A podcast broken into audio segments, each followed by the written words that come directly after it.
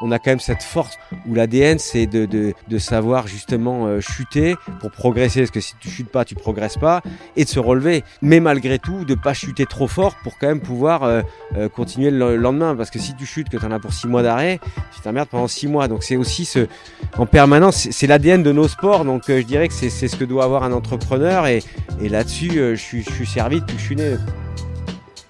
Bienvenue sur Dream Team le podcast des personnalités qui font le sport français.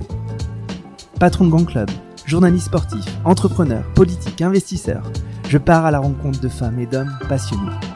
Des personnalités qui imaginent le sport qu'on regarde et qu'on pratique. Je suis Pierre Moreau, entrepreneur et cofondateur de la marque de vêtements Adresse.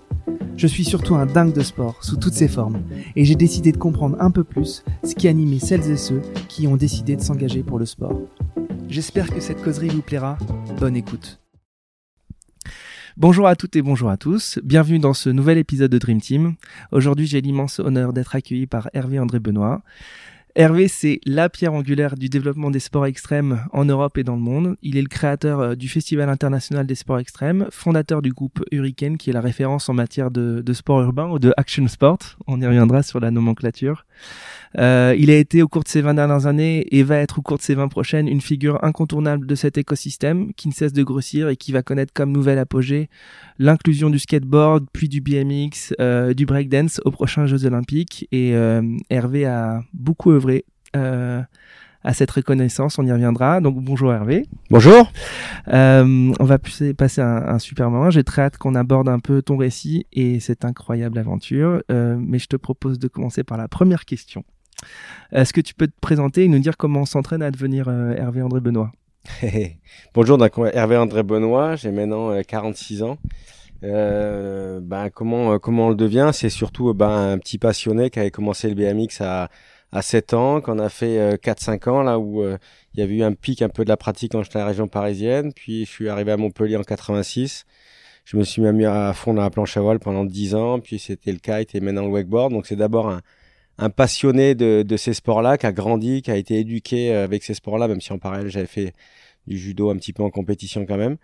Mais euh, voilà, et j'ai jamais après pu décrocher de cette adrénaline que ça que ça dégage et, et cette envie à chaque fois de repartir, euh, re-rider, glisser, sauter, euh, faire de l'engagement justement. Et puis en fait, mon, mon, histoire elle est partie après derrière que j'avais un projet quand j'étais étudiant à, à Subdeco Montpellier et euh, donc l'idée, c'était avec des étudiants de monter un projet tout au long de l'année. Et c'est vrai que j'avais toujours rêvé, moi, de, de, cette approche sponsoring, étant un peu rider. J'avais cherché quelques sponsors. Euh, et surtout, donc du coup, d'essayer de créer un événement où on pourrait retrouver le même jour, au même endroit, ben, plein de sports euh, de glisse. Euh, on les appelait plutôt comme ça avant, extrêmes, pour les faire découvrir. le plus populaire possible, donc un événement qui soit gratuit pour que tout le monde ait envie de venir. Et donc, euh, le 30 et 31 mars 97, on, arrive à monter un premier événement qui s'appelle Festival international des sports extrêmes à Palavas, en bord de mer. Et là, ben, euh, euh, j'avais réussi à faire venir Robinèche, Parks Bonifay notamment en wakeboard qui était le meilleur, Alex Jumelin qui est encore là et qui était champion du monde déjà à l'époque. Et puis donc un premier événement où, où, la météo était avec moi, il a fait très beau près de 25, 30 000 personnes qui sont venues. Et puis, euh, même si c'est un événement où, j'avais perdu en tant qu'étudiant quand même pas mal d'argent, très compliqué. j'ai quand même euh, réussi à relancer la machine et, c'est parti de là. Voilà. Et, et, et donc dans les années 90, enfin même avant, du coup t'es picousé au BMX. Comment comment tu fais la rencontre de de ces sports? Parce qu'en France, finalement, ils sont assez peu populaires. Moi, donc en BMX, voilà, j'étais dans la région parisienne, dans un petit village euh, à une trentaine, à Mency, une trentaine de kilomètres de Paris, et euh, il y avait une dynamique autour du euh, BMX race entre guillemets. On appelait ça pas ça comme ça encore, mais donc avec les copains de de, de mon quartier, en fait, ben, on avait chacun notre vélo, on allait sur la piste de race, commençait un petit peu donc à mode course, mais c'est plutôt le côté boss qui nous intéressait. Donc là, mhm. euh, à cette époque-là, là, il y avait Bercy, euh, super, euh, le BMX Bercy, le freestyle Bercy, qui était vraiment l'événement qui, qui, cartonnait. Donc je vous parle des années 80, années début, tout début 80. Ouais. Et, et puis ouais, bah accroché complètement justement. plus préoccupé d'aller faire du, du, vélo justement que, que de travailler. Et, euh, c'est parti vraiment de là. Et, tes parents, ils étaient sportifs ou il y avait quand même parce que tu dis que tu faisais un petit peu de judo, euh, il y avait une culture sportive dans la famille ou mon frère en faisait un peu plus grand, moi pas plus que enfin mes parents, ils en mon père en faisait, ma mère non. Euh, mon père a touché un petit peu à tous les sports, mais j'ai eu la chance justement déjà de m'accrocher à une discipline qui était le judo, où là j'en ai fait une dizaine d'années, donc j'ai pu aller. Ah, quand même, ouais. Puis champion de France quand même, j'étais ceint ah, ceinture noire.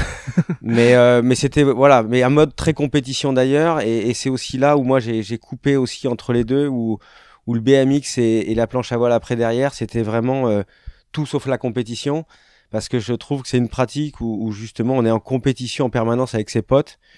Et, et, cette notion, même si c'est moi qui je fais partie de ceux qui poussent la compétition dans, dans ces sports, euh, moi de mon côté, en tout cas, je l'ai, jamais, je l'ai toujours refusé, alors que je l'ai faite en, et pourquoi en judo pourquoi il y a une distinction entre ces sports euh? Il n'y a pas de distinction. Enfin, c'est surtout que moi, voilà, j'avais passé le cap où euh, j'avais fait ce que j'avais à faire en compétition et, et, je voulais prendre un plaisir différent quand je pratiquais justement et pas la performance à tout prix, mais d'abord le, le, le, plaisir justement et, et ce petit côté compétition, euh, je le retrouve juste quand je suis avec mes potes, qu'on ride ensemble et qu'il faut essayer de sortir une nouvelle figure pour pour montrer un peu la différence juste sur le plan d'eau, quoi. Donc en tout cas, moi, c'est le cheminement que j'ai eu. Et, et, tu disais, ouais, je n'aimais pas forcément travailler, ou en tout cas, tu étais tellement euh, aimanté par ta passion que tu as, mis de côté un peu ton travail scolaire. T'étais quoi comme type d'élève J'étais euh, j'étais à des grosses capacités, mais euh, travaillais pas assez.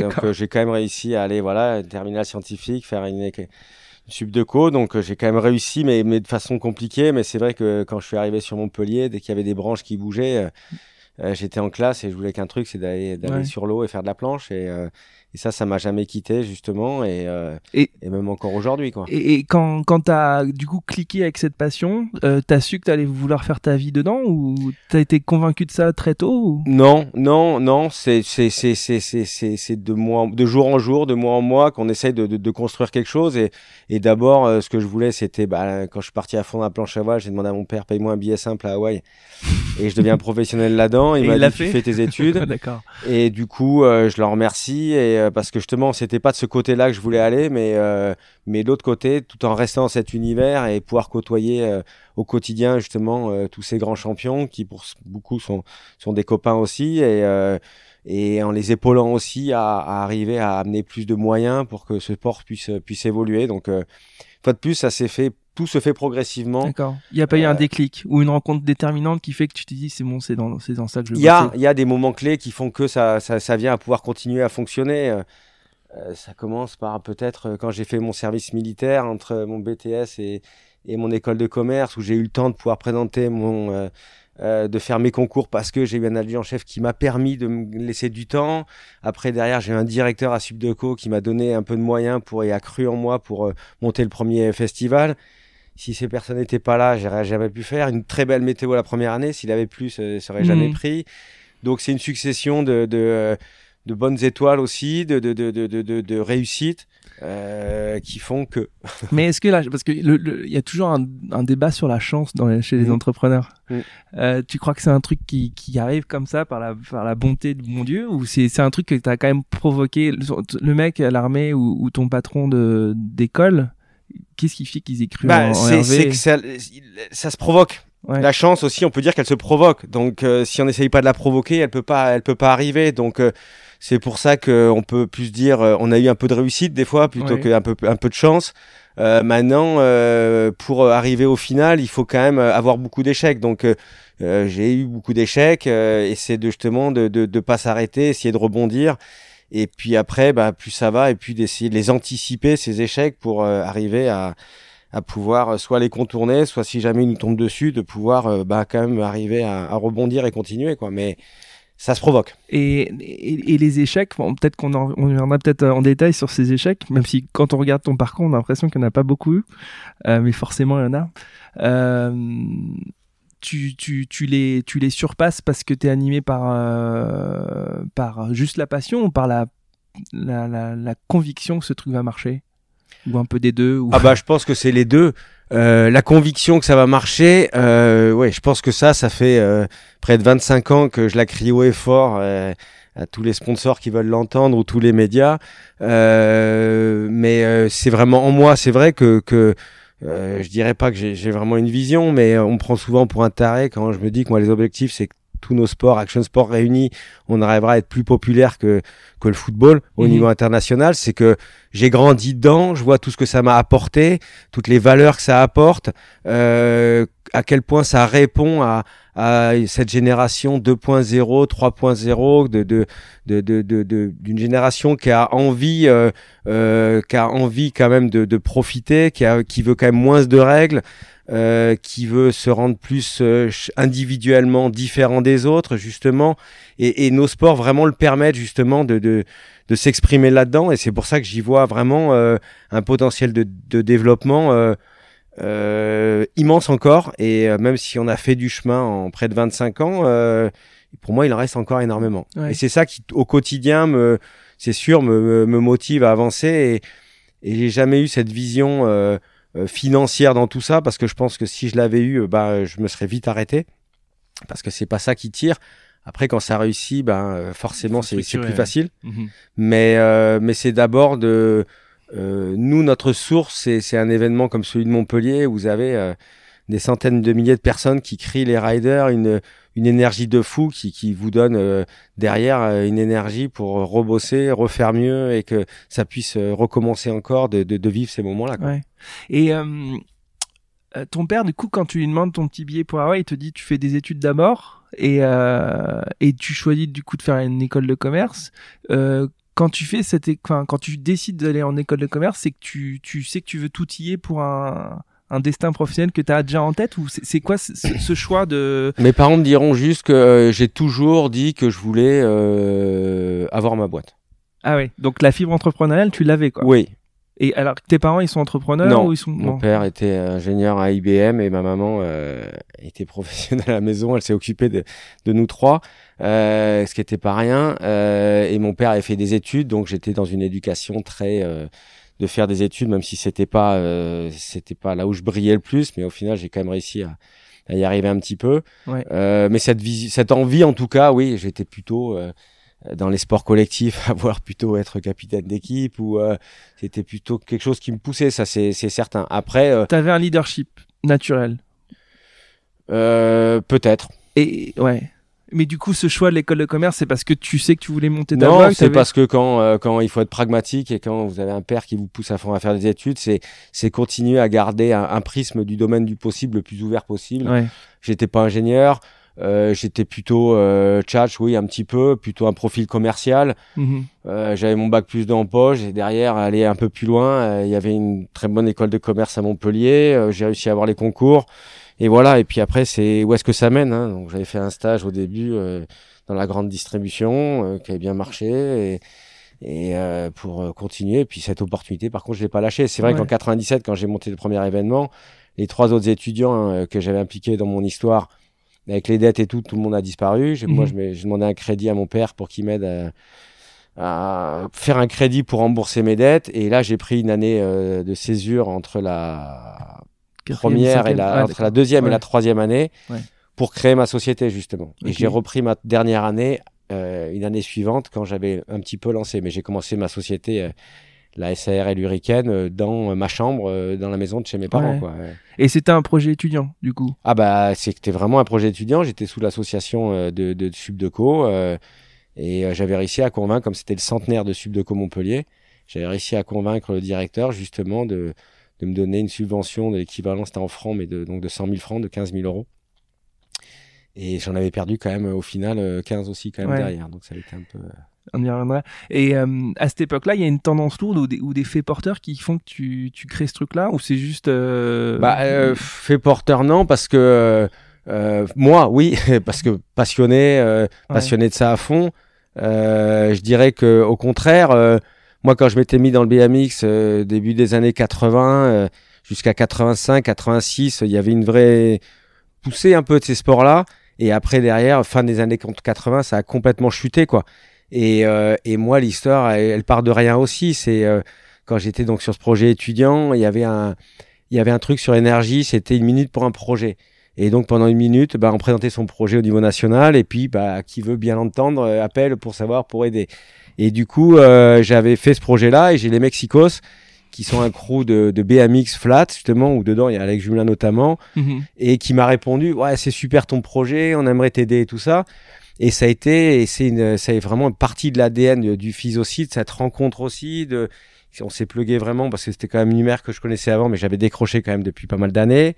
Et euh, voilà c'est c'est plein de petites choses qui font que ça ça se dit ça prend. Et parce que en fait, quand, quand j'ai un petit peu euh, étudié du coup ton ta trajectoire, je me suis rendu compte que, que les X Games c'était créé en 94-95 aux US. C'est un truc que tu connaissais, regardais ou euh, 95 ça a ouais. créé ils sont créés en 95 euh, bien sûr je l'ai vu Ouais, euh, et euh, je m'en suis inspiré aussi ouais, Euh, et de toute façon, ça a toujours été, euh, c'est ça qui était intéressant, une locomotive pour moi aussi, ça. Ouais. avec une volonté quand même de tout faire pour qu'on soit différent. Ouais. Donc aussi de, de euh, quand on crée quelque chose, c'est de difficile de mettre un peu des, des, des lignes précises de, de, de ce qu'on veut développer. Euh, mais c'est vrai que là-dessus, c'est pour ça que ce côté très euh, gratuit, euh, amateur, Ouais, amateur, ça. Ouais. euh, même initiation, c'était vraiment nos fondamentaux à côté d'un produit créé par Disney qui était très chaud télé et qui a euh, fait un bien fou bien sûr à nos sports et, et une vraie locomotive. Mais c'est oui, c'était important. ouais, Parce que c'est vrai qu'ils se sont créés directement avec euh, ESPN, avec la. c'est ESPN ouais, qui l'a c'est créé. ESPN qui est. Donc, ils Donc, étaient c'est un show tous- télé. Ouais, c'est ça. Ouais. C'est un show télé qui a été créé et avec, c'est pour ça que ça a été pendant une dizaine d'années euh, euh, très américain uniquement, avec quasiment aucun autre étranger. Ça continue un petit peu, mais c'est un petit peu plus ouvert maintenant. Ils ont compris et mais en tout cas, ça a donné une exposition médiatique à nos sports qui était fabuleuse. Ouais, c'est ça. Moi, je, je me rappelle, je regardais ça euh, et je connaissais pas encore euh, le FIS. Euh, et pourtant, on était en France et finalement, il y avait plus de popularité sur les X Games qui étaient aux US parce qu'il y avait la diffusion. Bah, le FIS est parti d'un événement local à Ouais, Palavas-les-Flots, étudiant, donc ça a mis du temps à, à prendre, à grossir, ça c'est sûr. et heureusement qu'on on a fait des choix justement via les fédés que eux n'ont pas fait aussi, qu'on on a permis de trouver un positionnement bien différent. Mais bon, euh, ça reste encore une référence, les Ouais. Hein. Bien sûr. Et euh, donc là, l'année 1, tu dis que tu l'année 1 du FIS, donc euh, tu perds de l'argent. Ouais. Euh, Est-ce que quand après l'année 1 où tu perds de l'argent, tu dis bon, je vais pas y arriver, c'est mort, tu doutes. c'est quoi ton état d'esprit après ce Bah, mon état d'esprit, il est de, de, de celui que mes parents me permettent d'avoir déjà. Mhm. Donc des parents qui ont toujours été à, à vouloir à me faire confiance justement et à me donner ma chance. Euh, donc des parents qui sont pas du tout fermés à m'aider. Et, et ça, ça part de, de, de, de, de moi une motivation euh, où euh, j'ai eu la chance qu'il fasse beau et d'avoir euh, du public, d'avoir des riders qui avaient le smile, qui viennent me dire c'est génial ce que tu as fait, il faut refaire et tout, c'est ça qu'il nous faut pour que nos sports se développent et tout. Cette vraie prise de conscience que de ce que l'événementiel peut apporter dans le développement d'un sport, Ouais. euh, même si c'est local, euh, ça amène déjà cette rayonnance locale et tous les magasins euh, locaux, euh, ils ont fait en, en deux semaines le chiffre d'affaires annuel et, et, et derrière ça a été géométrique le développement.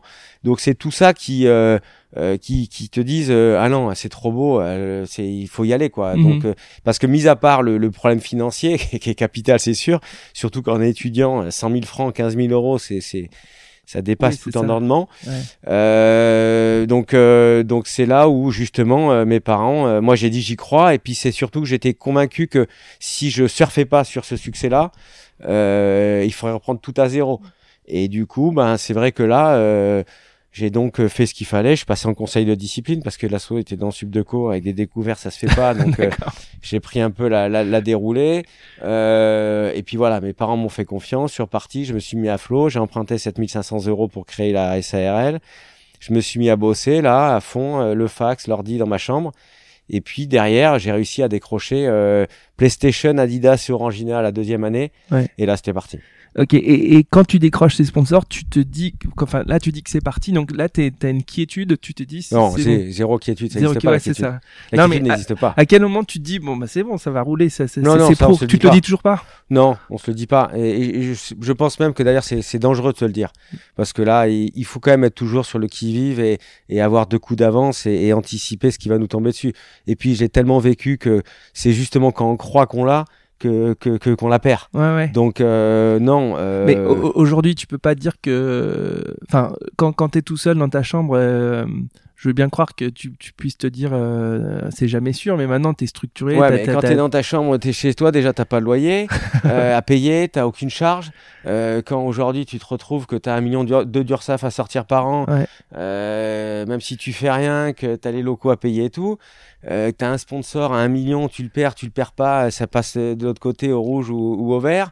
Euh, moi j'ai perdu euh, Nokia. euh, c'était mon naming euh, qui représentait 80% du chiffre d'affaires de la boîte. Ça c'était en 2017, c'est ça? 2000, non, Non. non, 2006. ça. 2006, pardon, ouais. 2017, c'est les, les 20 ans, 2006, je perds Nokia euh, euh, voilà, à trois mois de l'événement. Ouais. Ouais. Donc là, tu te retrouves. Qu'est-ce que bah, tu fais? Qui, pourquoi, il te, pourquoi il te lâche? C'est quoi le truc? C'est le, le sponsoring, c'est c'est vraiment. euh, c'est complètement aléatoire aussi. On essaie de construire des vraies histoires. Ça faisait sept ans que je travaillais avec eux. On était sur un montant à 450 000 euros. On sortait d'une édition, première édition sur les berges du Lez, où euh, on avait fait un événement avant à Gramont, un passage à Gramont, où avait fait une belle histoire sportive, mais on avait perdu en fréquentation. On arrive à Berge du Lez, un événement qui qui explose et qui, qui casse tous les codes. Mhm. Et on perd la Nokia la semaine d'après. Bah, pourquoi on perd Nokia quand on sait que deux ans après, ils avaient euh, Ouais, les ça, boutiques? Ouais, c'est La ça. raison, elle est là. C'est que financièrement, et donc ils pouvaient plus de faire des coupures de partout. Le marketing fait partie des, des premiers, trucs, en plus. Donc, euh, comme euh, on a perdu SFR il y a deux ans à 600 000 euros, c'est euh, Ouais. donc à l'époque ça représentait 80%, là ça représente 10% peut-être. Donc, euh, on essaye après de de- de- d'équilibrer, je dirais, les, les business et de les rendre moins risqués. Mais le problème, c'est que euh, dans le business, si vous prenez pas, vous mettez pas en situation de risque, vous progressez pas et, donc vous mourrez aussi. Enfin, Ouais. et surtout nous dans des, des- dans des activités qui sont top parce qu'on n'a pas trop de concurrence, mais c'est à nous de, de, de, de tout défricher aussi. Donc Mhm. euh, euh, c'est c'est c'est pas simple quoi. Et euh, quand tu... euh, Bon, du coup, la deuxième année, tu as tes sponsors, tout se passe bien. À aucun moment, tu te dis, je suis pas, je suis pas assez armé, j'ai pas assez travaillé pour, pour, pour mener ce projet. Tu t'es jamais euh, senti euh, en dette euh, professionnelle avant de lancer ce, ce projet? Ou tu dis, bah, j'aurais peut-être dû bosser 3-4 ans, euh, faire mes armes, et ensuite je lance mon truc euh, tu- Alors, et- alors, et, et un peu ça c'est c'est intéressant parce que c'est Ouais. une vraie réflexion qu'il y a pour bah, pas mal de, de, de, de- gars qui sont euh, dans des écoles comme euh, Business School Montpellier et tout ça où euh, euh, cette envie de monter euh, sa société et de se dire est-ce qu'il me ferait de l'expérience? Euh, je je- j'entends, c'est bien de se de de- d'avoir une expérience. Déjà cette expérience, tu peux te la créer un petit peu avant. Moi, je sais qu'en BTS, euh, j'avais monté une petite asso. On était parti avec des potes au Maroc. J'étais allé voir déjà mon directeur pour qu'il m'aide à financer euh, une caméra pour monter une petite vidéo, machin, une petite histoire un peu de sponsoring. Ouais.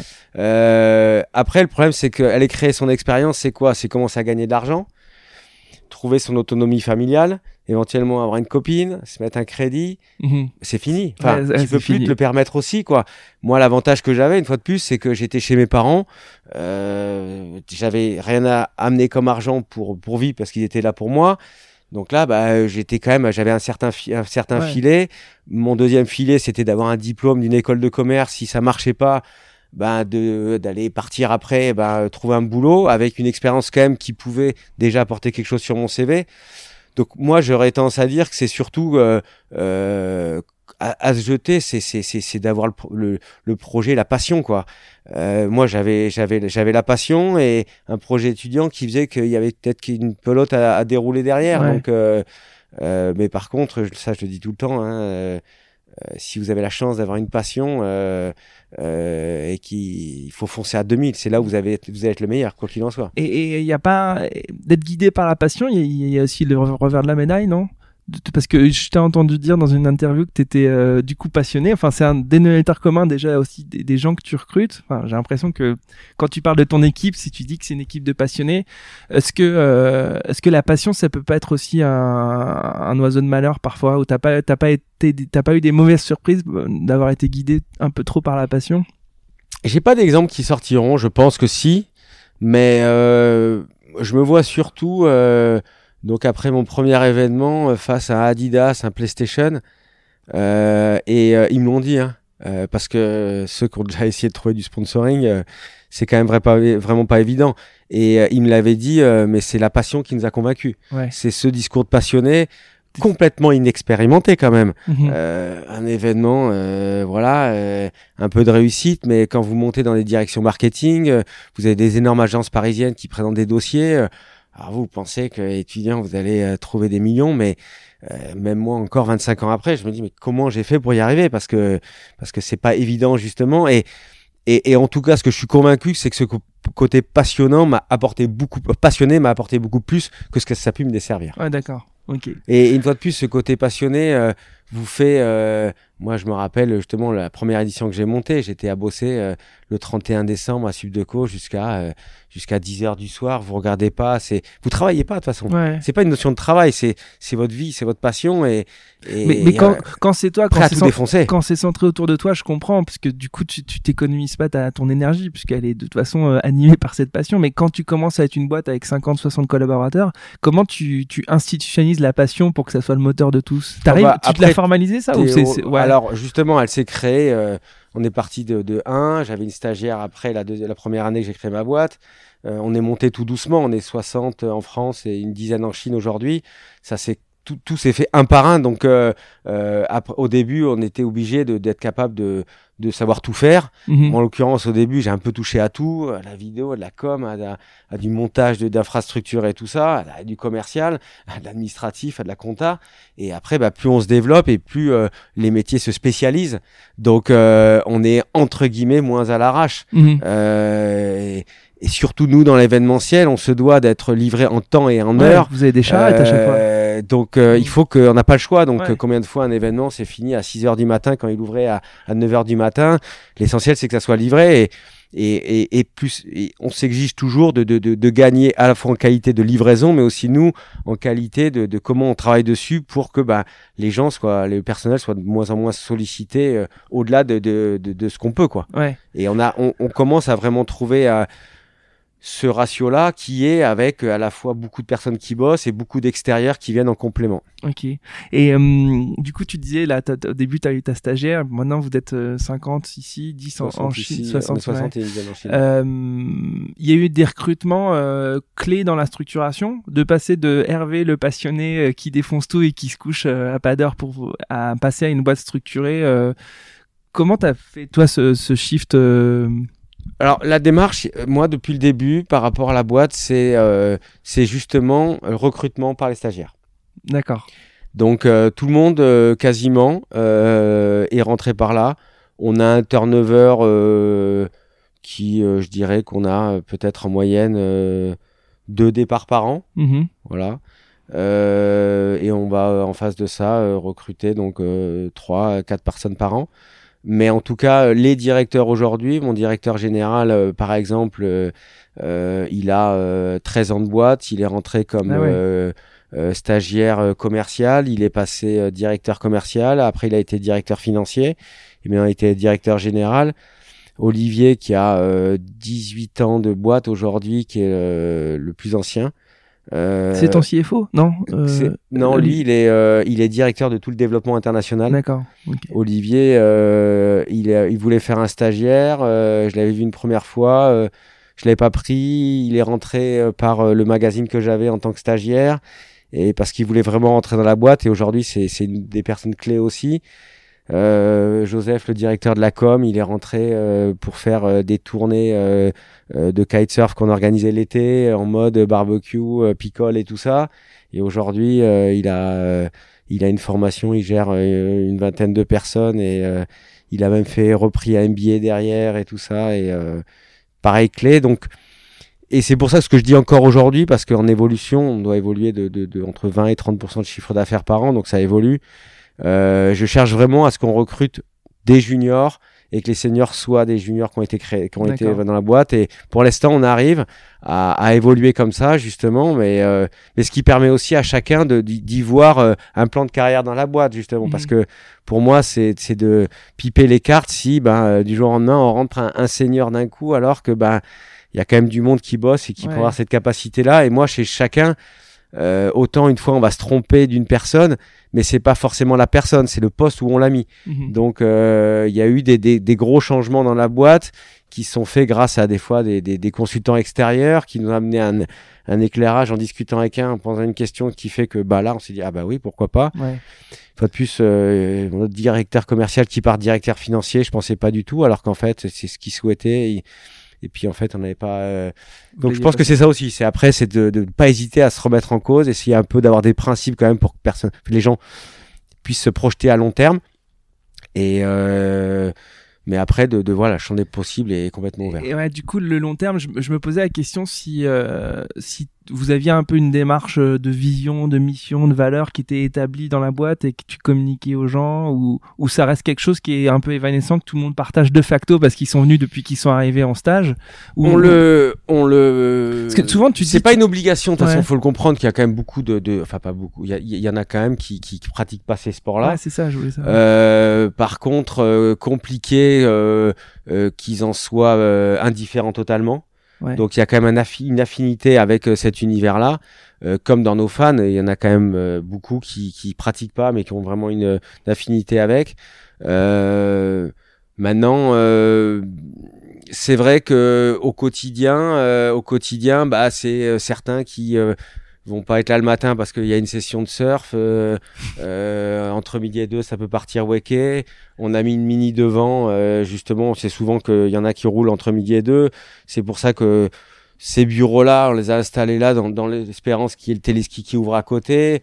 Là, il devrait y avoir un autre gros projet aussi de parc. Donc, euh, euh, la vie, euh, elle est courte. euh, on entend des cancers tous les, pas tous les jours, mais souvent autour de nous. euh, il faut travailler, avancer. On s'est mis une mission de, quand même, pas une mission, mais ouais, un ça. plaisir de développer nos sports-là, mais à nous aussi de les, de les pratiquer. Et je sais que moi, en tout cas, personnellement, euh, je me je me sentirais pas diriger ma boîte et, et cette histoire que je crée si j'étais pas rider euh, quotidien quoi. Donc Mhm. euh, je pense que c'est ça aussi qui, qui l'impulse pour tout le monde quoi. Ok. Et euh, donc la vision, parce que moi, je, quand, quand je- du coup j'ai travaillé un petit peu sur euh, sur cette euh, cette discussion, je, je t'entendais souvent dire dans tes interviews que tu voulais popul- populariser ces sports. Ça, c'est un discours que tu tiens, euh, je sais pas, avec ton comité directeur ou avec tes tes tes, tes employés. C'est euh, populariser ces sports parce que finalement c'est pour le coup c'est un truc que tu as bien réussi à faire.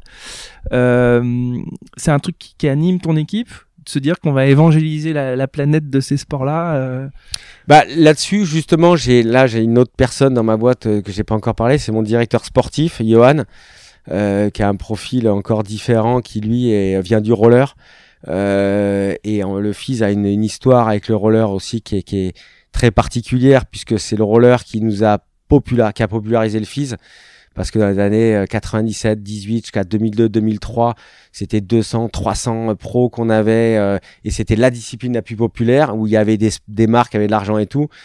Et, et, euh, et derrière, euh, je dirais que c'est la discipline plutôt qui, qui a tendance à nous tirer vers le bas. Il y a des marques comme Red Bull, des marques comme Quicksilver qui nous ont blacklisté parce que à un moment donné parce qu'on faisait justement du roller et, et on continue cette discipline à développer. Donc on a une vraie euh, vraie histoire avec cette discipline. Et Johan vient de ce sport là et euh, entre guillemets c'est le, le garant de cet ADN euh, que, que, que de ce dont tu parles justement Ouais. de populariser et donc du coup lui au quotidien c'est lui qui sème cette euh, euh, cette parole là dans les actions qui sont menées aussi euh, donc étant directeur sportif euh, c'est lui qui met en place tous les programmes tous les, les activations qu'on va faire sur nos événements euh, le lien avec tout ce qu'on fait comme opération digitale aussi avec le service communication euh, donc j'ai pas besoin de de- d'en parler c'est vraiment euh, Ça transpire euh, quoi. Ça en transpire Ouais. et, et même dans nos dans tout ce qu'on fait, dans nos approches, euh, euh, on revoit actuellement nos offres euh, commerciales, de sponsoring, d'activation avec nos sponsors et tout. Et, et c'est de façon nos axes en permanence de développement, de faire l'initiation gratuite, de d'arriver à ouvrir des des. euh, on a quand même un vrai business Hurricane Park de vendre des infrastructures, mais pour nous vendre une infrastructure, ça sert à rien. D'une, tu peux pas la vendre s'il n'y a pas déjà un minimum en place, mais c'est de la structurer quand elle sera posée, donc avec des clubs, des académies, Ouais, des, passerelles avec des moniteurs, des tout ça. Donc en fait, c'est vraiment notre euh, notre oxygène, ça. En fait, je, je t'avoue que je, je- en lisant, j'étais euh, j'étais assez stupéfait et admiratif parce que il y a quand même euh, bon, il y a plein de boîtes privées qui ont structuré à ce point des pratiques sportives. Il y en a, il y en a pas beaucoup. Peut-être qu'il y a des grosses marques de, de Nike et Reebok qui ont un tel impact qu'ils ont aussi structuré la pratique. Mais finalement, avec Hurricane, vous avez euh, et le et, qui, qui en est la vitrine. Euh, votre relation avec euh, les fédérations, avec les collectivités locales, euh, vous avez été un peu le, la pierre angulaire, c'est pour ça que j'ai utilisé ce mot-là au début de, du développement de ces sports. Euh, quand tu euh, installes un parc il faut forcément que tu, tu, tu, contractualises avec une mairie. Et quand tu contractualises pour occuper un espace dans un espace municipal, tu es en concurrence avec un gymnase ou une piscine, etc. Euh, donc quand tu gagnes cette bataille pour installer un parc, évidemment que tu popularises le sport. Est-ce que c'est difficile pour toi d'aller voir ces collectivités euh, pour leur dire euh, finalement c'est pas une piscine ou une piste d'athlète que vous allez installer, mais c'est un skatepark ou une rampe de roller. Euh, ça a été comment en fait la bascule dans les décideurs politiques pour te dire, pour, se dire, bah finalement on va écouter Hervé plutôt que la Fédé d'athlée? Bah une fois de plus, hein, euh, ça fait euh, depuis 95 que j'ai ouvert mes premiers, enfin vraiment essayer de commencer à aider, ça commence à faire quelques années. Tout se fait progressivement. Aujourd'hui, que tu comprennes, quand on va vendre des parcs, c'est c'est rare qu'on vende un parc en dessous de 50 000 euros. Mmh. Et un gros parc, ça va jusqu'à 200, 300, 500 000 euros, un énorme parc. Avant, on vendait que des parcs entre 5 et 15, 20 000 euros.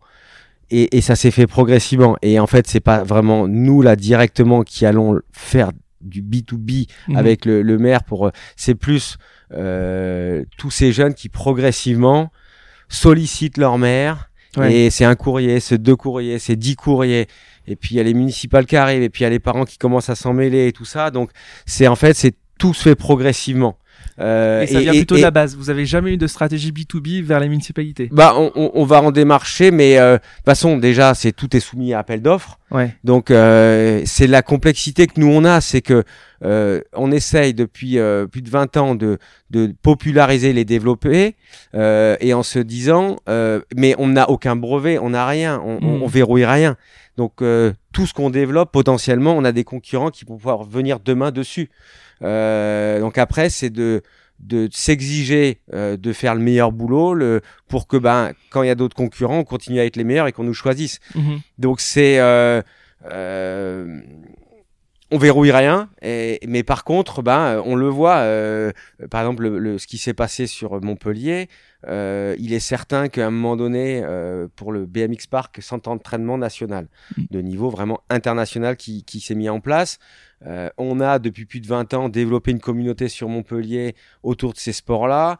Euh, on a montré à la métropole de Montpellier qu'il y avait un enjeu bah, de communication, de, euh, comme le dit le président, euh, terre de rider, tout un axe là-dessus qui peut se lier au tourisme euh, d'une, mais aussi bien sûr à la pratique au quotidien pour tous les électeurs et tout qui fait que bah il y a une appétence pour euh, euh, la métropole de répondre à une volonté de la Fédé nationale d'ouvrir un parc d'entraînement. Donc mmh. c'est sûr que bah la rencontre a été beaucoup plus facile parce qu'il y avait un fils et, et, tout ça. Donc euh, un appel d'offres est sorti euh, euh, et puis il se trouve qu'on a été choisi Hurricane, mais on a été choisi uniquement parce que bah on était les meilleurs. Ouais. Donc et s'il y en avait d'autres moins chers ou meilleurs ou je sais pas exactement comment ça a été jugé, euh, ça aurait pas été nous. Donc on ouvre plein de pistes et, et puis à un moment donné on sème, on cultive et puis il y a à récolter et puis on essaye nous d'en récolter ouais. une partie de notre côté. Il y, y, a un chiffre aussi qui m'a vachement surpris, c'est c'est euh, quand tu investis un euro euh, dans le FIS, une collectivité, en tout cas euh, ouais. Montpellier, ré récolte 23 euros. Oui. Ouais. ça, c'est pas une espèce de d'argumentaire commercial redoutable pour aller développer le FIS. argumentaire commercial, surtout que, alors le, le problème, c'est qu'on s'était, on a 1 pour 23, c'est super. c'était justement, c'était d'arriver à trouver une étude indépendante fiable qui puisse euh, justifier de quelque chose. Oui, il y avait un vrai euh, enjeu commercial dans, dans l'approche de cette étude-là. Et donc, on s'était rapproché de, de Subdeco, euh, de LR7, et euh, qui avait, euh, qui s'était euh, mis sur une personne qui avait fait une thèse là-dessus justement, mmh. et qui jugeait donc qui estimait qu'il fallait au moins avoir un rapport de 1 pour 5 un euro investi pour 5 euros euh, récupérés. Et nous, en fonction du nombre de spectateurs qu'on a et euh, de l'enquête qu'on avait fait sur chaque spectateur, c'est vrai que c'est quand même monstrueux. Donc c'est là où même euh, mais c'est pas évident de convaincre les collectivités là-dessus, mais c'est que on devrait aller beaucoup plus loin. C'est un vrai modèle économique pour les collectivités. Ouais, c'est ça. Donc à un moment donné, c'est même de se dire, mais allons plus loin, Mhm. euh, les plus, euh, donnons plus, restons sur ce rapport-là, mais ça sera gagnant pour tout le monde. Ouais, bien Donc, sûr, euh, et, et pour moi, faire plus, bah, c'est avoir plus de fans qui viennent. Donc, c'est d'avoir une communication nationale et internationale plus importante. C'est communiquer sur Paris. C'est et euh, mais oui, pour nous, c'est mathématique. C'est comme Ouais. aujourd'hui la discussion qu'on peut avoir sur le digital, sur la fringue et tout. T'investis, bim bam, retombé direct. Donc, Ouais. euh, alors après, euh, on n'a jamais trouvé d'études qui étaient capables de dire sur euh, c'est parce que je crois que du coup, on a un retour de euh, euh, 12 millions de- d'euros de retombées économiques. Mhm. Moi, j'entends par ça, normalement, déjà, il devrait y avoir un 2 millions de TVA, Ouais. 1%, je pense. Donc, ça va dans les caisses de l'État, mais de qui de l'État là-dedans, je sais pas. Euh, mais je pense que c'est vraiment quelque chose à pousser, surtout avec le sujet 2024 et Paris. Ouais, on y reviendra, je voulais te poser des Où là, du coup, euh, on dit ça coûte cher, mais ça veut dire quoi Ça coûte cher? Enfin, Mhm, bien sûr. combien ça rapporte Et, et, et j'ai l'impression que là-dessus, il y aurait encore du, du- du- des études à faire. Ok. Et euh, pareil, donc ton impact sur euh, les collectivités euh, locales, où du coup, tu as, créé un événement qui, enfin, pour lesquels les, les décideurs politiques locaux voient un intérêt Mm. pour leur, leur métropole ou leur collectivité. Et idem côté fédéral, puisque finalement, comment ça s'est passé ta relation avec les fédérations quand tu, quand tu gères et que tu deviens la référence événement, événementielle de leur sport, pratiquement Alors là-dessus, c'est pareil. C'est une démarche qui a pris du temps. Euh, puisque euh, dans les années euh, fin 90, euh, début 2000, euh, on était vraiment sur une approche complètement anti-fédérale dans nos sports. Ouais. Bon, alors déjà, ce qu'il faut comprendre, c'est qu'en 97, quand j'ai commencé, euh, les BMXers crachaient sur les rollers, ça Mhm. s'insultait, c'était des sports incompatibles ensemble. Donc la première démarche elle a déjà été Ça se battait sur les rampes. Ah ben c'était sur les skateparks. Euh, Moi j'ai des gars dans le BMX euh, qui sur M6 l'émission euh, Sport Événement qui était très populaire, qui passait le dimanche matin sur M6. Euh, fuck les rollers. Euh, Mhm. c'était voilà. Les gens maintenant se, se- de- on l'ont oublié, mais c'était vraiment la guerre entre nos sports. C'était déjà d'unifier nos sports. Les fédérations euh, traitaient ça de loin par des parents d'enfants qui machin. Ou euh, à un moment donné, euh, dans le roller notamment, euh, j'ai quelqu'un de la fédération nationale qui m'a dit mais moi je vais t'interdire de faire ta compétition parce que t'es pas fédéral et tout. Je dis vas-y, j'étais avec un rédacteur en chef moi de mon côté de, du plus gros magazine Crazy Roller, donc euh, on est rentré un peu sur des rapports de force qui n'ont pas duré longtemps, mais bon, à un moment donné, voilà. Donc ça, ça a duré des années. Et puis à un moment donné, on a vraiment grossi l'événement. On a fait notre tournée mondiale, Mhm. Fizz World Series. Euh, et puis là, on s'est dit bon bah voilà, on a un circuit mondial qui tourne, qui est autonome. Euh, comment on fait pour aller beaucoup plus loin pour populariser nos sports? Et là, on s'est dit bon bah maintenant, il faut faut, faut arrêter. Euh, il faut aller voir les fédés internationales et euh, essayer de les rentrer dans la boucle avec nous euh, pour aller beaucoup plus loin. Quoi. Et donc euh, là, on est allé voir le CIO déjà pour avoir leur premier feedback un peu et euh, Fédé international, euh, l'UCI, Mhm. l'Union cycliste internationale qui est une des plus grosses fédés internationales. Et on leur a dit, bah tout simplement, voilà, nous on a un circuit mondial clé en main. euh, si vous voulez, on prend, euh, on travaille ensemble sur une labellisation Coupe du Monde. Mhm. Et, euh, et euh, clé en main, c'est fait. Donc on a trouvé des accords ensemble euh, sur quelques années au début pour commencer, et on a mis cette Coupe du Monde en place, qui leur a permis eux du coup d'avoir euh, freestyle, de développer le freestyle chez eux, de leur de développer une marque qui leur appartient, qui est le championnat du monde du coup. Donc ils ont commencé à développer un championnat du monde. Et en parallèle, euh, on a fait le, le rapprochement euh, avec le, le comité olympique qui est venu en délégation il y a quatre ans sur Montpellier pour euh, savoir si le BMX freestyle pouvait ou pas rentrer pour Tokyo. Et on a réussi à les convaincre de, de rentrer dedans. Et depuis, sur ces démarches-là, on a donc du coup aussi s'est rapproché de la, fédé- la World Skateboarding qui gère le roller, où on est donc Coupe du Monde de roller, la Fédération internationale de gym, où on est Coupe du Monde de, de, de, de parcours. Le ouais. Et, euh, et voilà, et on essaye de, de, de, de faire des contrats de plus en plus longs justement. On a rentré le BMX flat aussi euh, en Coupe du Monde. L'objectif est de pousser que cette discipline rentre à Paris aussi, qui est encore possible puisque c'est une fédération olympique, donc euh, ça sera décidé fin 2020. Et voilà, et si après, avec les fédérations nationales, de d'être en discussion aussi et de développer. L'année dernière, on était Coupe de France de. Et, et toi, de, de, de, de, rentrer un peu tes disciplines dans discipline olympique, ça a quoi comme impact sur tes, sur tes événements, sur euh, tes sponsoring L'objectif, il est de les populariser, il est de les. Euh, déjà, euh, sur ce schéma télé, c'est un vrai, une vraie décision qu'on a prise parce que euh, on avait le choix de faire comme fait la, la, la NBA Mhm. La NBA n'a rien à voir avec euh, la Fédération internationale de basket, la FIBA. Et, et euh, donc on aurait pu se dire, on fait quelque chose en mode privé, on continue à le grossir et tout. Euh, moi, ça faisait, pourquoi vous avez pas pris cette ça faisait 18 ans déjà que j'étais dessus et envie que ça aille plus vite. Ouais. Donc forcément, on se crée des propres concurrents parce que les fédés internationales peuvent s'amuser à se retourner contre nous. Bien sûr, donc c'est pour ça que l'objectif c'est de signer des, des, des, des, contrats sur du long terme. Aujourd'hui, notre fédé principale, je dirais la belle histoire, la, la, le plus gros modèle qu'on a, c'est avec l'UCI. Il semblerait qu'on aille l'Union cycliste internationale. Ouais. Et on aimerait aller jusqu'à après, euh, même Los Angeles éventuellement, pour euh, parce que eux, bah, on leur fait une copie blanche. Euh, par exemple, le, c'est-à-dire que c'est vous quand, quand tu dis on a dealé avec l'UCI, c'est quoi vous... Bah, on est on est prestataire exclusif pour eux pour gérer la Coupe du Monde. Pour les parcs. Pour non, pour gérer l'événementiel Coupe du Monde. D'accord, ok le label Coupe du Monde, en fait, c'est nous qui le, Sur le qui commercialisons, qui l'exploitons. Mhm. euh, on leur, on est prestataire pour eux pour euh, le, le, le, la délivrer, le, délivrer le BMX Park pour le championnat du monde. On leur donne la main aussi sur l'organisation du championnat du monde. On est euh, prestataire pour euh, le CIO puisque le, le parc de, de, des Jeux Olympiques, c'est nous qui de Tokyo qui le, qui le livrons. Euh, donc voilà, et donc on a des rapports ensemble sur les sponsors qu'on peut trouver sur le BMX et, et on les épaule vraiment aussi pour développer le BMX freestyle, la connaissance qu'on en a. On les a épaulés pour euh, les personnes qui sont rentrées dans l'équipe, c'est des gens justement qui font partie du milieu depuis 20 ans. Euh, et je dirais que je vois pas euh, quelque chose d'aussi sain de ce qu'on a fait jusqu'à présent avec eux, où c'est une fédération, ils ont leur code, on doit les accepter tout passe par euh, leur moulinette pour les juges, pour les règlements, c'est eux qui éditent tout et tout, mais on les mhm. épaule justement. Et on se retrouve du coup avec une discipline qui rentre au JO, ou contrairement au snowboard il y a 20 ans, le skate là, où euh, il y a des gens qui sont contre, il y a des beaucoup de choses à redire, il n'y a pas d'équité, les compétitions machin. Nous dans le BMX, euh, tout le monde le dit et le juge de l'extérieur, c'est d'une la discipline qui est rentrée la plus vite au JO. Mhm. Et qui deux arrive avec un mode qualificatif qui est parfait, une montée en puissance médiatique. Euh, euh, donc, euh, donc voilà, je pense que là, on a réussi une belle association qui est d'ailleurs, on a l'impression quand même un vrai modèle dans le sport qui n'existe pas mhm. aujourd'hui. L'association Hurricane UCI, et c'est pour ça qu'avec la FIG, justement, ils s'en inspirent aussi, qui sont venus nous voir pour les épauler. Avec la quoi?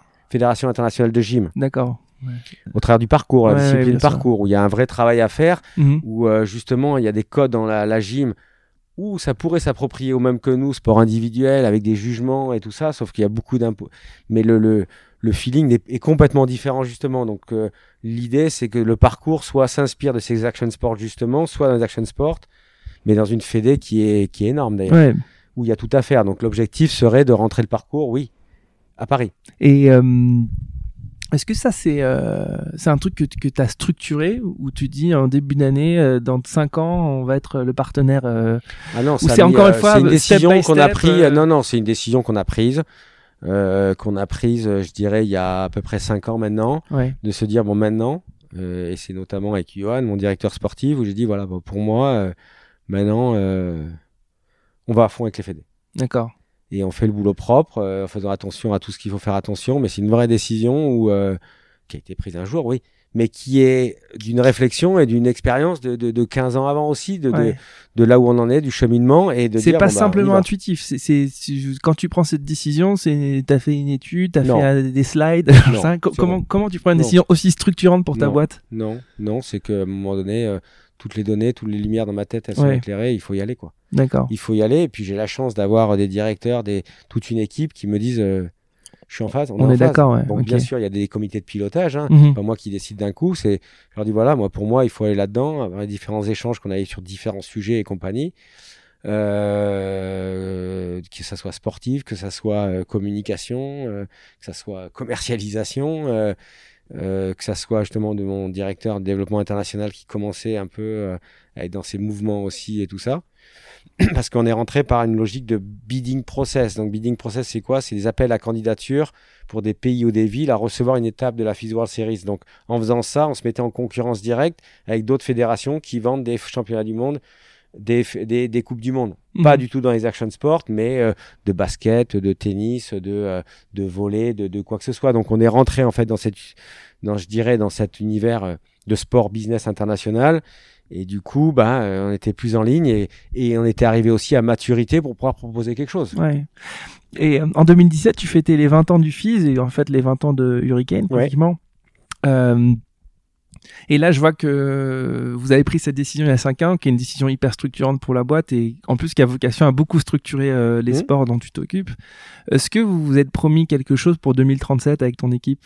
Euh, Est-ce que ce pouvoir structurant que tu as à la fois sur le niveau local, territorial et sur le niveau fédéral et olympique, euh, c'est un truc que vous avez, dont vous avez complètement pris conscience et qui, est- qui est un peu le- la vision Moi, groupe- je vais du être clair, hein, il y a un moment donné, et une fois de plus, j'ai aucun discours de contre le football. Mhm. Et, et au contraire, je trouve que c'est magique parce que Ouais. arriver, euh, quand je vois la complexité que c'est de, de réunir des gens euh, euh, tous ensemble et que le football a rien à faire, moi c'est un modèle justement. Mhm. Mais mais pour moi, il y a là où on en est aujourd'hui et il y a d'être plus populaire que le football. Après, ce qui est au milieu pour y arriver. C'est au quotidien Ouais, ouais. qu'on le voit et, et Mhm. qu'on guide. Et une fois de plus, aujourd'hui, on a fait le choix de de- de- d'avancer, de, de, de pousser nos sports à être olympiques. Il y a maintenant, pour moi, le next step, c'est août 2020 à Mhm. Tokyo, où là, on va passer de millions de spectateurs à milliards de spectateurs. Mhm. Avec qu'est-ce qui va se passer après, en septembre, en octobre? Est-ce que le téléphone, il va appeler? Est-ce que le machin? Est-ce que comment ça va réagir et tout ça? Et après, on a 24, et après, on a 28. Mhm. Et entre-temps, bah, là, nous, on a... euh, prochain événement, c'est Hiroshima euh, en avril, début de notre FIS World Series. On n'a pas encore validé toutes nos dates. Est-ce qu'on va aller en Russie? Est-ce qu'on va aller au Moyen-Orient? Donc c'est à la fois d'avoir une vision à long terme, mais de toute façon, c'est aussi au quotidien que si, si notre quotidien marche pas, on pourra pas avoir du. Bien sûr, bien sûr. Donc c'est euh, Mais t'animes tes équipes autour de cette vision. Ouais, Enfin, on a c'est plein c'est de un boutons pouvoir, en fait, ouais, et ouais. c'est du réglage en permanence, de, de, de, de- et puis même sur le modèle économique de, de faire fonctionner la boîte. C'est qu'à un moment donné, le sponsoring, tu perds un 600 000 balles de, d'un sponsor, euh, potentiellement, c'est quasiment une perte sèche. Ouais, bien sûr. Donc ça veut dire qu'en face, il va falloir que tu euh, vendes pour euh, 2 millions ou 3 millions de skateparks pour équilibrer ça ou Ouais. faire un événement. Donc, euh, donc on, on avance depuis le début sur une vision globale Ouais. et euh, euh, sur du local en fait. C'est global et c'est local où tu gères tes trucs localement en Ouais. termes de problèmes, que ça soit en business. Euh, où on c'est sur de la France et aussi sur du niveau international mais mais dans nos sujets on est aussi là-dessus quoi Ouais. donc euh, c'est euh, on, on, on vient de s'associer avec euh, Webedia qui est une très grosse agence parisienne Ouais. euh, j'ai beaucoup de, de, de je pense que c'est c'est un, un choix stratégique très important euh, à venir choix, ouais. et qui du coup peut aussi propulser euh, la boîte dans des dimensions beaucoup plus importantes. Euh, Webedia, c'est une régie publicitaire digitale Ouais, mais c'est c'est surtout euh, c'est ouais. surtout une agence énorme de de- d'influenceurs. Ouais. Donc euh, qui correspond euh, euh, à notre cible. Ouais. En fait, on s'associe à des gens qui ont la même cible que nous, mais qui euh, la traitent justement euh, au mieux de cette nouvelle génération. D'accord. Donc l'idée c'est quoi? C'est c'est c'est à la fois euh, faire une offre différente vis-à-vis des partenaires et euh, et gagner en notoriété aussi. D'accord. Euh, tu disais là encore une fois, quand tu perds un sponsor qui vaut 600 000 balles, bah, Mhm. c'est- hyper impactant et ça nous met en risque. Mais aujourd'hui, tu as, structuré ton modèle autour de cinq métiers et euh, les métiers, c'est la part de marché de chaque métier euh, dans Hurricane euh, chiffre d'affaires, c'est pareil ou il y a quand même, tu es encore très dépendant d'un de tes cinq métiers euh, Bah oui. Oui, enfin ce qui, ce qui est fou, c'est que, enfin, euh, clairement, En fait, t'as c'est que la- le gros la chiffre de d'affaires de l'activité, c'est la partie événementielle, Ouais. mais c'est pas celle du tout qui va sortir le, de l'EBE, quoi. Ouais. Euh, La renta- la c'est rentabilité, Plus, euh, ouais. la rentabilité, c'est plus, euh, c'est plus justement euh, du skatepark où les, les, les, les marches sont claires. Maintenant, l'événementiel est, est une vraie dynamique pour tous les, les business units qu'on a au- aussi autour. Euh, après, à un moment donné, euh, on est convaincu que c'est sûr que, que, que qu'il faut pas s'arrêter sur cette rentabilité, mais de voir l'évolution qu'on apporte au, au marché global. Et, et que c'est sur ça que ben on arrive à établir un, un business qui tient la route. Et puis c'est de se dire, euh, même si c'est jamais simple, ça fait quand même 25 ans que ça tient, donc on espère que ça tiendra une année de plus. Quoi. Ouais. Et euh, parce que du coup, tu as, as, intégré plein plein de métiers euh, chez Hurricane. Est-ce qu'il y a encore d'autres métiers sur lesquels tu veux, tu veux aller? Moi, c'est pousser déjà plus loin ce qu'on a et il y en a vraiment un qui me tient à cœur depuis très longtemps. Et mais le problème, c'est que le modèle économique est vraiment pas simple. Donc, c'est pour ça que j'ai déjà beaucoup perdu de plumes là-dedans, mais je veux continuer. C'est la, partie académie. Oui. Vraiment, euh, on a développé quelques Phys Academy. C'est quoi la Phys euh, Academy Tu peux nous expliquer bah, Le concept, c'est une école, hein, une école de, dans nos sports, hein, euh, un club, un club de foot, un club de tennis, un club de judo, quoi. et dans nos sports, je suis bien passé pour le savoir. J'en avais quand même 46 et j'ai commencé à 8 ans le sport. Ça n'existe pas. Ça commence depuis quelques mois, quelques années. Euh, les clubs, mais euh, mais on est tous, on a tous une pratique plutôt sauvage et on progressait comme ça.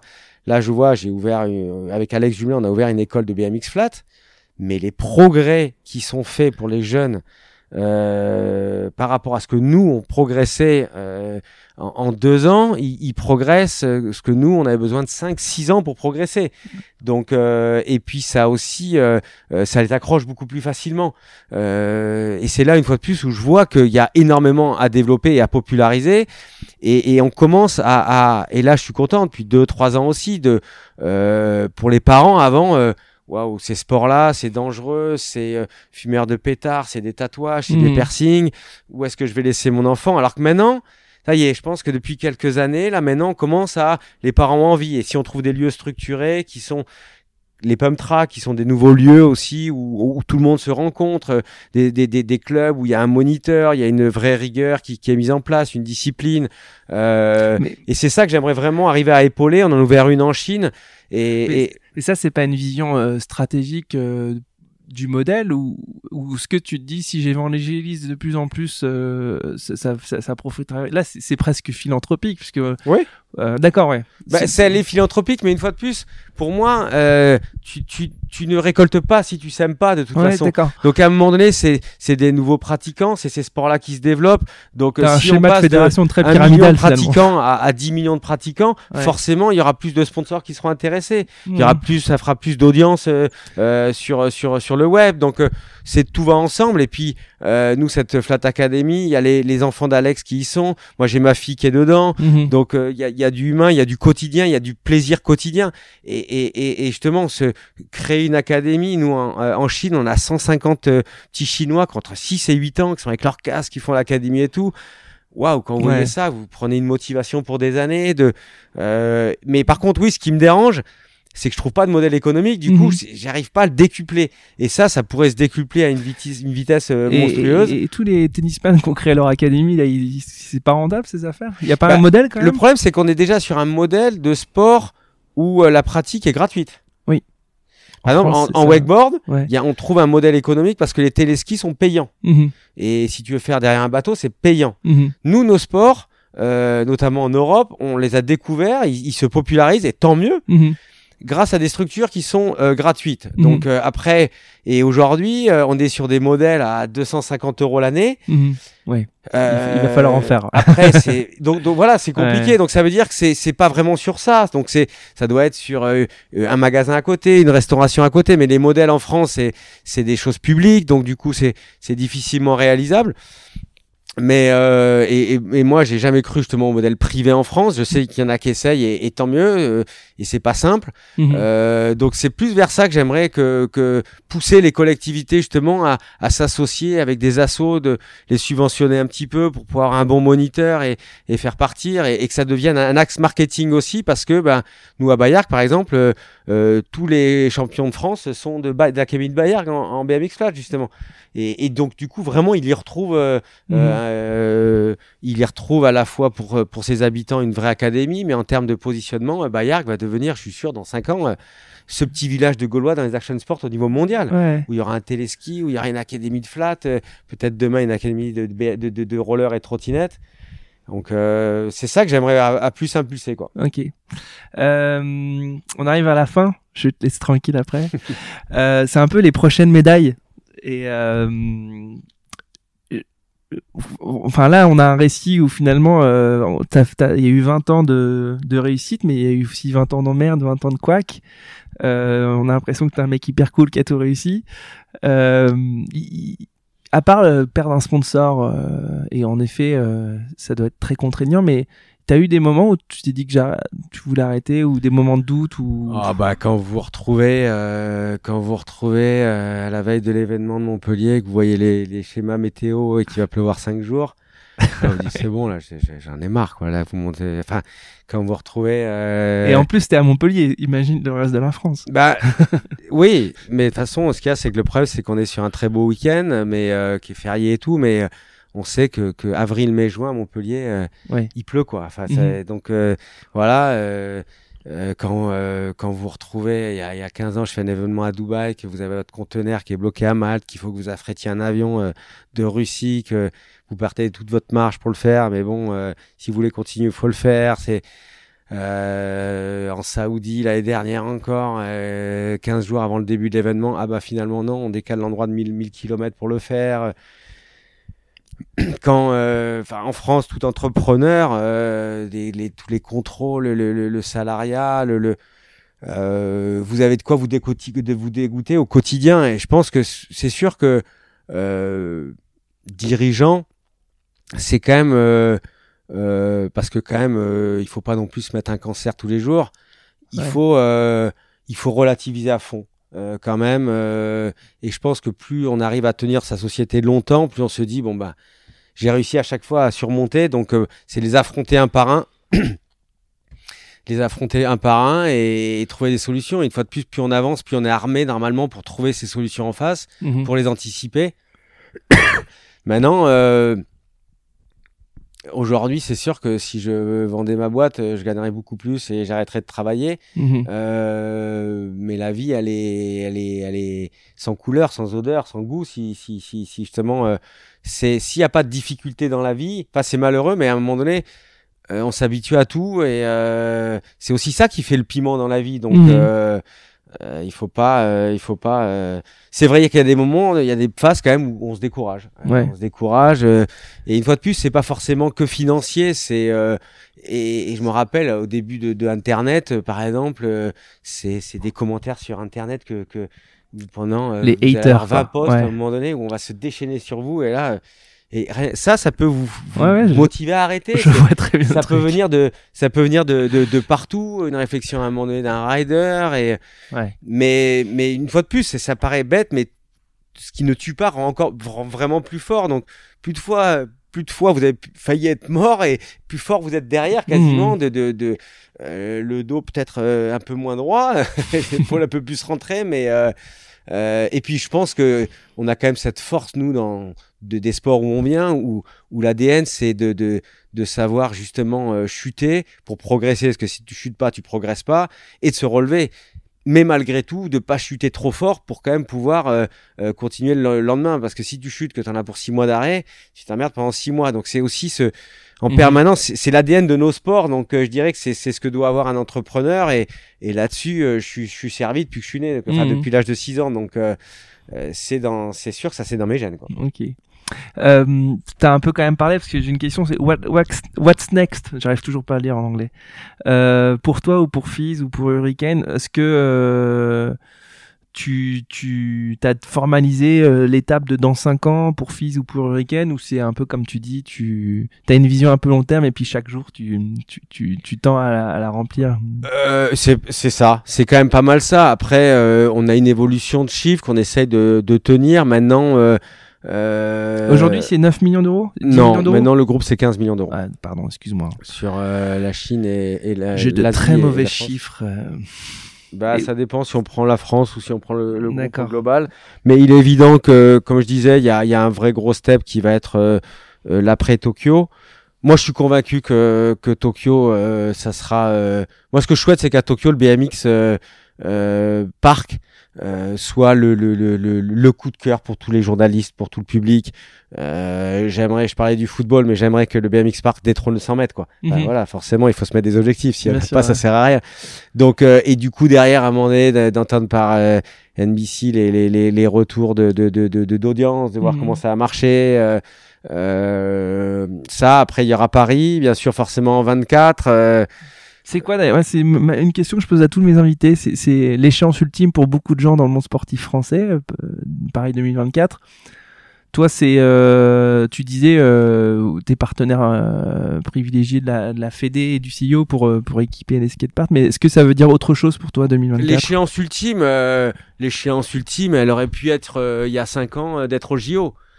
Et déjà, il y a 5 ans, l'échéance de vous dire que j'étais au JO, tout le monde me rigolait au nez. Mhm. Donc, c'est pour ça que je dirais que l'avantage qu'on a, c'est que déjà, on a euh, fait un tel chemin que qu'on que, qu'on peut être que content et, et on sait qu'on a encore devant nous un, un champ de poudreuse monstrueux euh, où il faut aller faire des traces. Donc euh, euh honnêtement, non, ça, j'ose croire que ce ne sera que des next steps. C'est qu'une étape, ouais. Qu'un next step et, et j'espère que, que je rêverai que ma fille justement reprenne ma boîte dans 30 ans et qu'elle ait la même vision d'un beau champ de poudreuse encore à, à, à aller, aller faire des traces, quoi et du coup il y aura plus de ballon d'or, il y aura le skate d'or, le BMX d'or, tout ça. Mais une fois de plus, euh, toutes ces appellations et tout ça, euh, ça se travaille, ça paraît bête. C'est se... pas un truc que vous faites ça? Il y a le, il y a le, il y a le maillot jaune aussi qui est, qui est, qui va encore plus loin, qui est, qui est, qui est le, ce que j'ai appris d'ailleurs, et c'est ce que c'est Wemedia qui m'en a parlé, mais qui est le, le seul, le seul trophée où on peut mettre un sponsor dessus. D'accord. mais qui justement est une référence dans le monde entier. Mhm.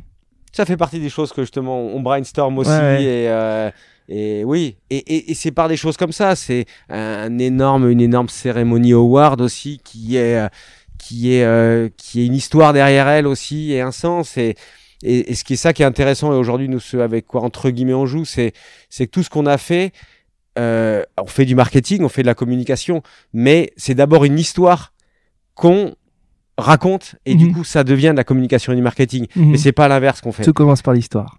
C'est d'abord l'histoire Ouais. et, et ça on n'en manque pas. Et, et quand je parle de on, je parle de Hurricane, Mhm. je parle de tous les autres organisateurs d'événements, de tous les médias spécialisés et tous les riders. Donc euh, c'est là où euh, où on a réussi quand même, je pense, à faire comprendre au milieu. Et on vient de ça, je t'en ai parlé tout à l'heure, c'est que plus le milieu est petit, plus le milieu se déchire en général Mhm. moyen d'argent, plus les gens se déchirent. Et ce que j'essaye de dire depuis plus de 20 ans à tout le monde, c'est les gars, arrêtez de vous tirer dessus. Nos concurrents, c'est le basket, c'est le football, c'est le tennis. Mhm. Euh, mais, mais dans notre milieu, l'union fait la force. Mhm. Donc, euh, à un moment donné, euh, euh, de croire qu'un événement à côté se fait plus, c'est bien, c'est une grosse erreur. Mhm. L'année où j'ai eu le plus de sponsors, c'est l'année où les X Games sont rentrés en France, D'accord.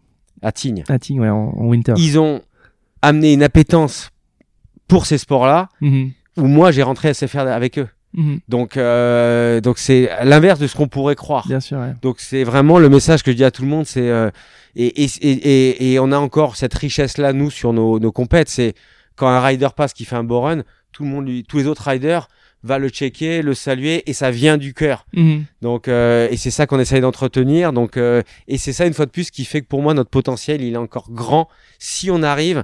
Et c'est ça que je veux faire comprendre aux fédés.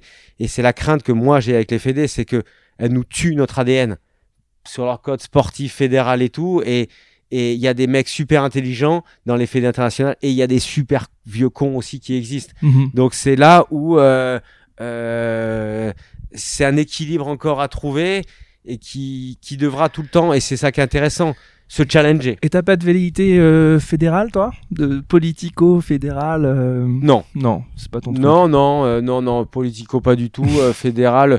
Euh, euh, Quand avec les, il faut, faut comprendre que moi je suis parti du milieu associatif. C'était une association où j'étais à Subdeco, où j'ai une démarche même au début de toucher des subventions. Euh, je suis rentré dans ce code-là où en fait, pour moi, euh, le milieu associatif est privé. Le bon moyen de fonctionnement, c'est que ça fonctionne ensemble. Donc, euh, euh, et même, j'ai été accusé à un moment donné. euh, on aurait pu croire que sur mes associations, justement, je récupérais de l'argent, alors qu'au contraire, c'était l'inverse. C'était ma société qui permettait à l'association d'exister, de se développer justement. Donc, euh, et je crois que c'est en France, euh, malheureusement aujourd'hui, euh, tout le monde a peur de tout, euh, de conflits d'intérêts, de d'avoir aidé, de, de, de, de quelque chose d'illégal, alors qu'il faudrait que tout soit complètement transparent. Mais ces deux univers, au contraire, ne peuvent fonctionner qu'ensemble, quoi. Ouais, ouais. Et à un moment donné, une fédé, elle a un rôle, elle, de structurer le sport. la société à côté, avoir le- son boulot, d'arriver à, rentrer du pognon dans tout ça. Mhm. Donc si ça marche pas ensemble, enfin ça se développera. Et je pense que on trouve des modèles aujourd'hui, notamment avec l'UCI, qui sont on est deux, bah ça fait trois et vraiment gagnant. Ouais. Euh, Est-ce que tu te demandes après quoi tu cours? Après quoi tu rides? Je vais la transformer. En tout cas, moi je cours toujours après ma prochaine session perso. Euh, C'est-à-dire quand je finis ma session de WEC, euh, envie d'aller faire la- celle du jour d'après. Euh, là, la semaine dernière, j'ai pu faire trois sessions de kite. Euh, je veux garder euh, le physique pour pouvoir rider plus longtemps, ça c'est sûr. Ouais. Et je suis dans la même démarche dans le boulot de de pouvoir euh, avoir à un moment donné ce coup de waouh, ces poils qui s'hérissent, ce moment fou, fou qui va durer une seconde, qui reviennent, que, que, que ça soit pas le.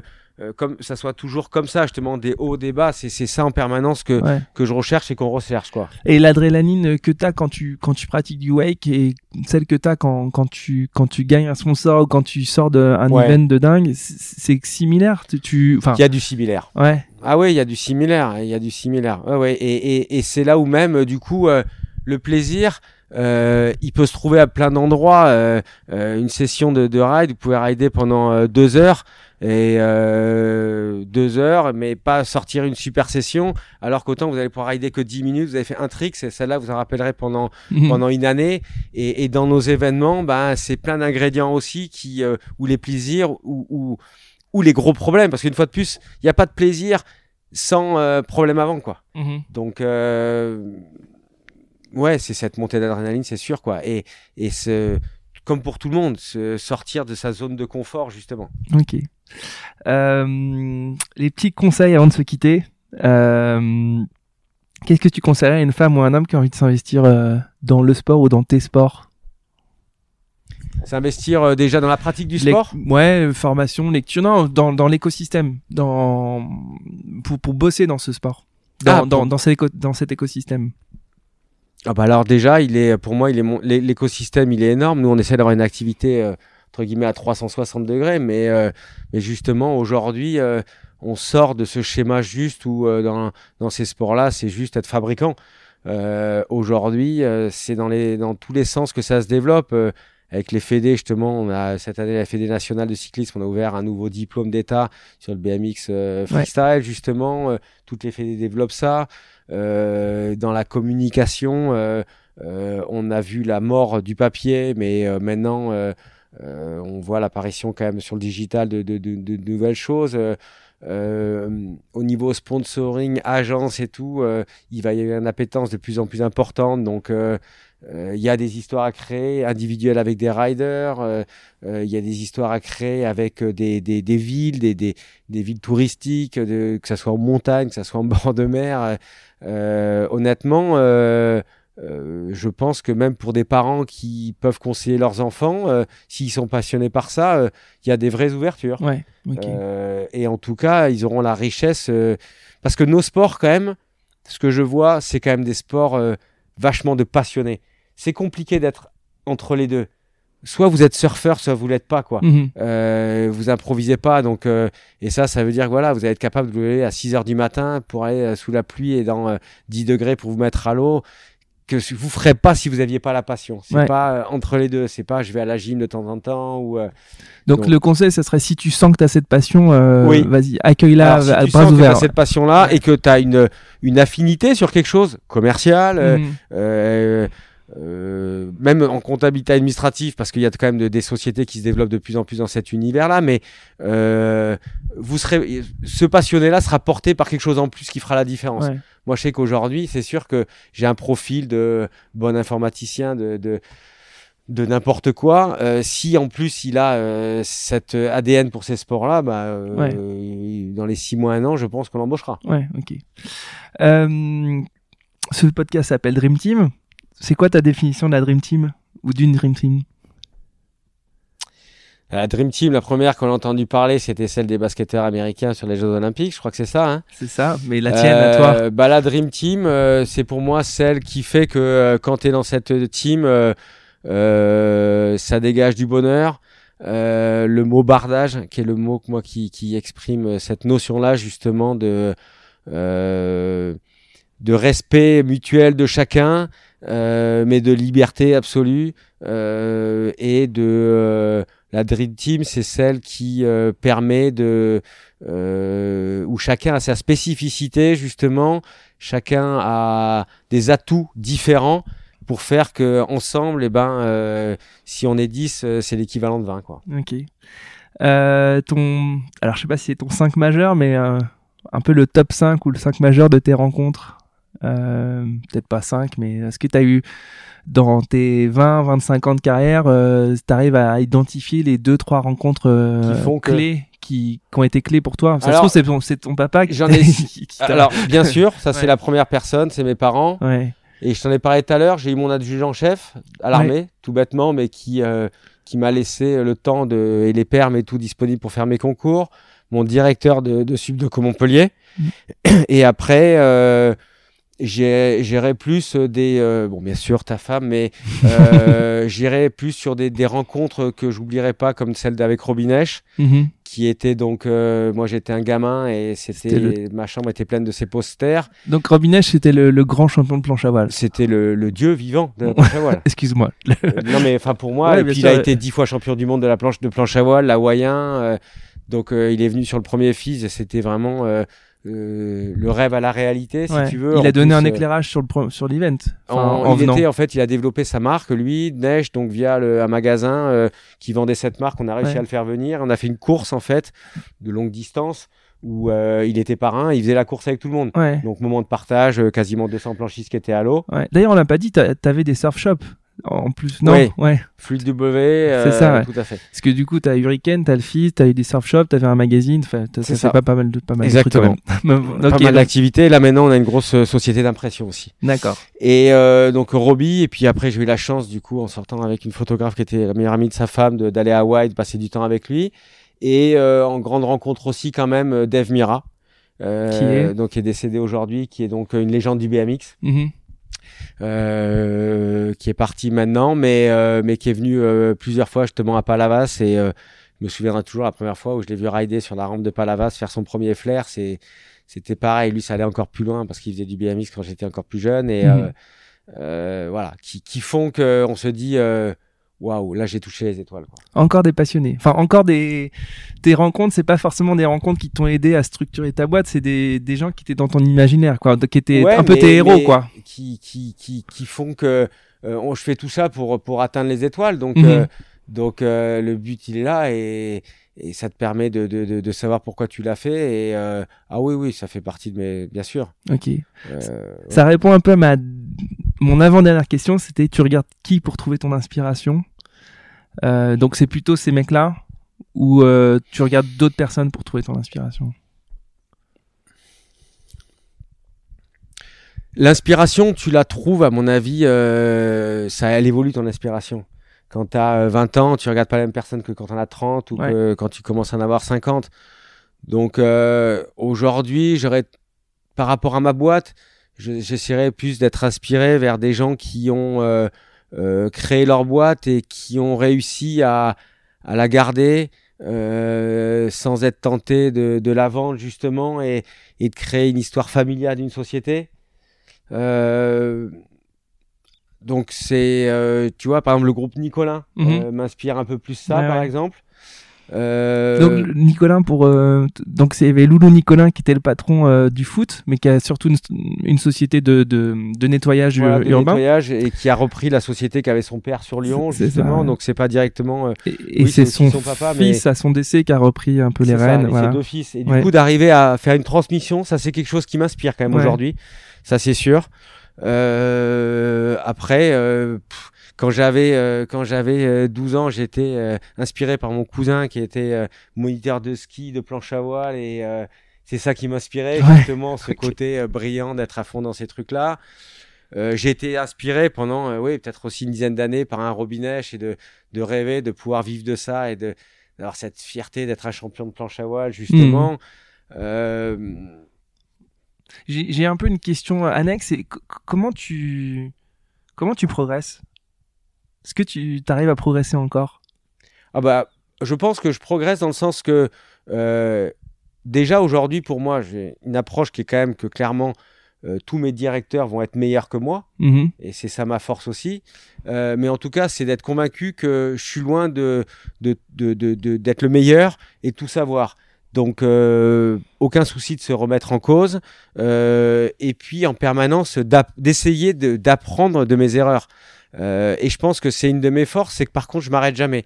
Euh, J'ai beau avoir 46 ans, que ça soit sur un snowboard, en kite euh, ou sur mon wake. Euh, euh, Si tu arrives même pas, si tu j'ai un bon niveau, Ouais, je tombe souvent ouais. je m'arrête pas à ce que je sais faire. Et parce que d'ailleurs, si je m'arrête à ce que je sais faire, j'y vais plus. Je Mhm. m'emmerde.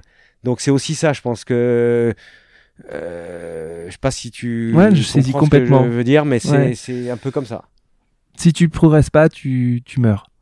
Si je peu progresse pas, je, bah en tout cas, j'ai plus même goût de la vie. Ouais. Euh, et et c'est pareil au, au travers de ma fille, j'ai envie de voir qu'elle euh, progresse. Et puis ça, c'est tout parent, hein, spécifique à Bien tout sûr. parent. Mais en tout cas, à moi, euh, c'est euh, c'est comme ça que je le, je le vis un peu, essayer de progresser, de de- d'étoffer un peu tout ce qu'on a et, et en étant conscient que de toute façon, euh, il y a rien qui fera qu'on sera. euh, euh, Il n'y a pas un niveau on peut qu'on peut atteindre en disant c'est bon, j'ai tout atteint parce que Mhm. tu vas l'atteindre six mois et après, et je prends une, ça n'a rien à voir ce que je vais dire, mais j'ai un salarié dans ma boîte qui a 10 ans m'a dit, euh, il était à 1200 balles, il me disait passe-moi à 1600 balles, je te ferai plus jamais chier. Mhm. Je lui dis mais c'est pas comme ça que ça marche. Mhm. Et euh, maintenant il est à 2000 Mhm. et il me demande encore d'augmenter et tout, et ce qui est normal. Mhm. Mais c'est pour ça qu'en fait, c'est ce qui est important dans la vie, c'est de toujours pouvoir progresser. Donc c'est important de pas vouloir progresser trop vite non plus, parce que si c'est pour descendre, c'est là que ça fait mal. Ok. Dernière question, je t'embête plus. Euh, T'aimerais entendre qui dans ce podcast Qui c'est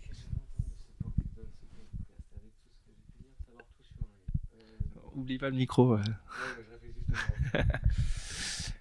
Waouh. Euh, Bon, malheureusement, Loulou Nicolin, c'est plus possible. C'est vrai. Ouais. C'est vrai que j'aurais bien aimé, euh, ben, peut-être euh, justement euh, un de ses deux fils.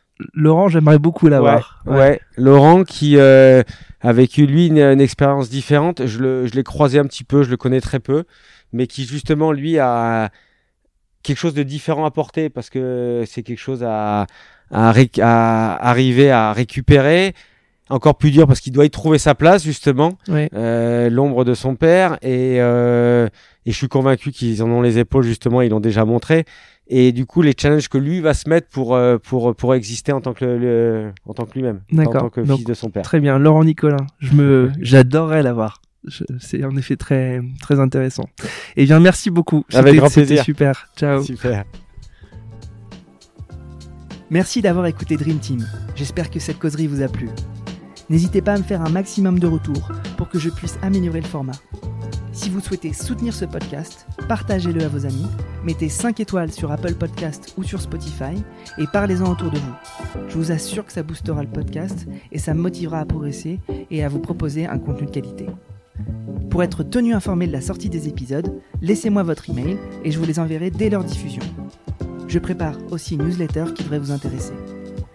Enfin, vous pouvez me suivre sur LinkedIn, sur Instagram ou sur Twitter en cherchant Dream Team. Encore merci pour votre écoute, on se donne rendez-vous à la prochaine causerie.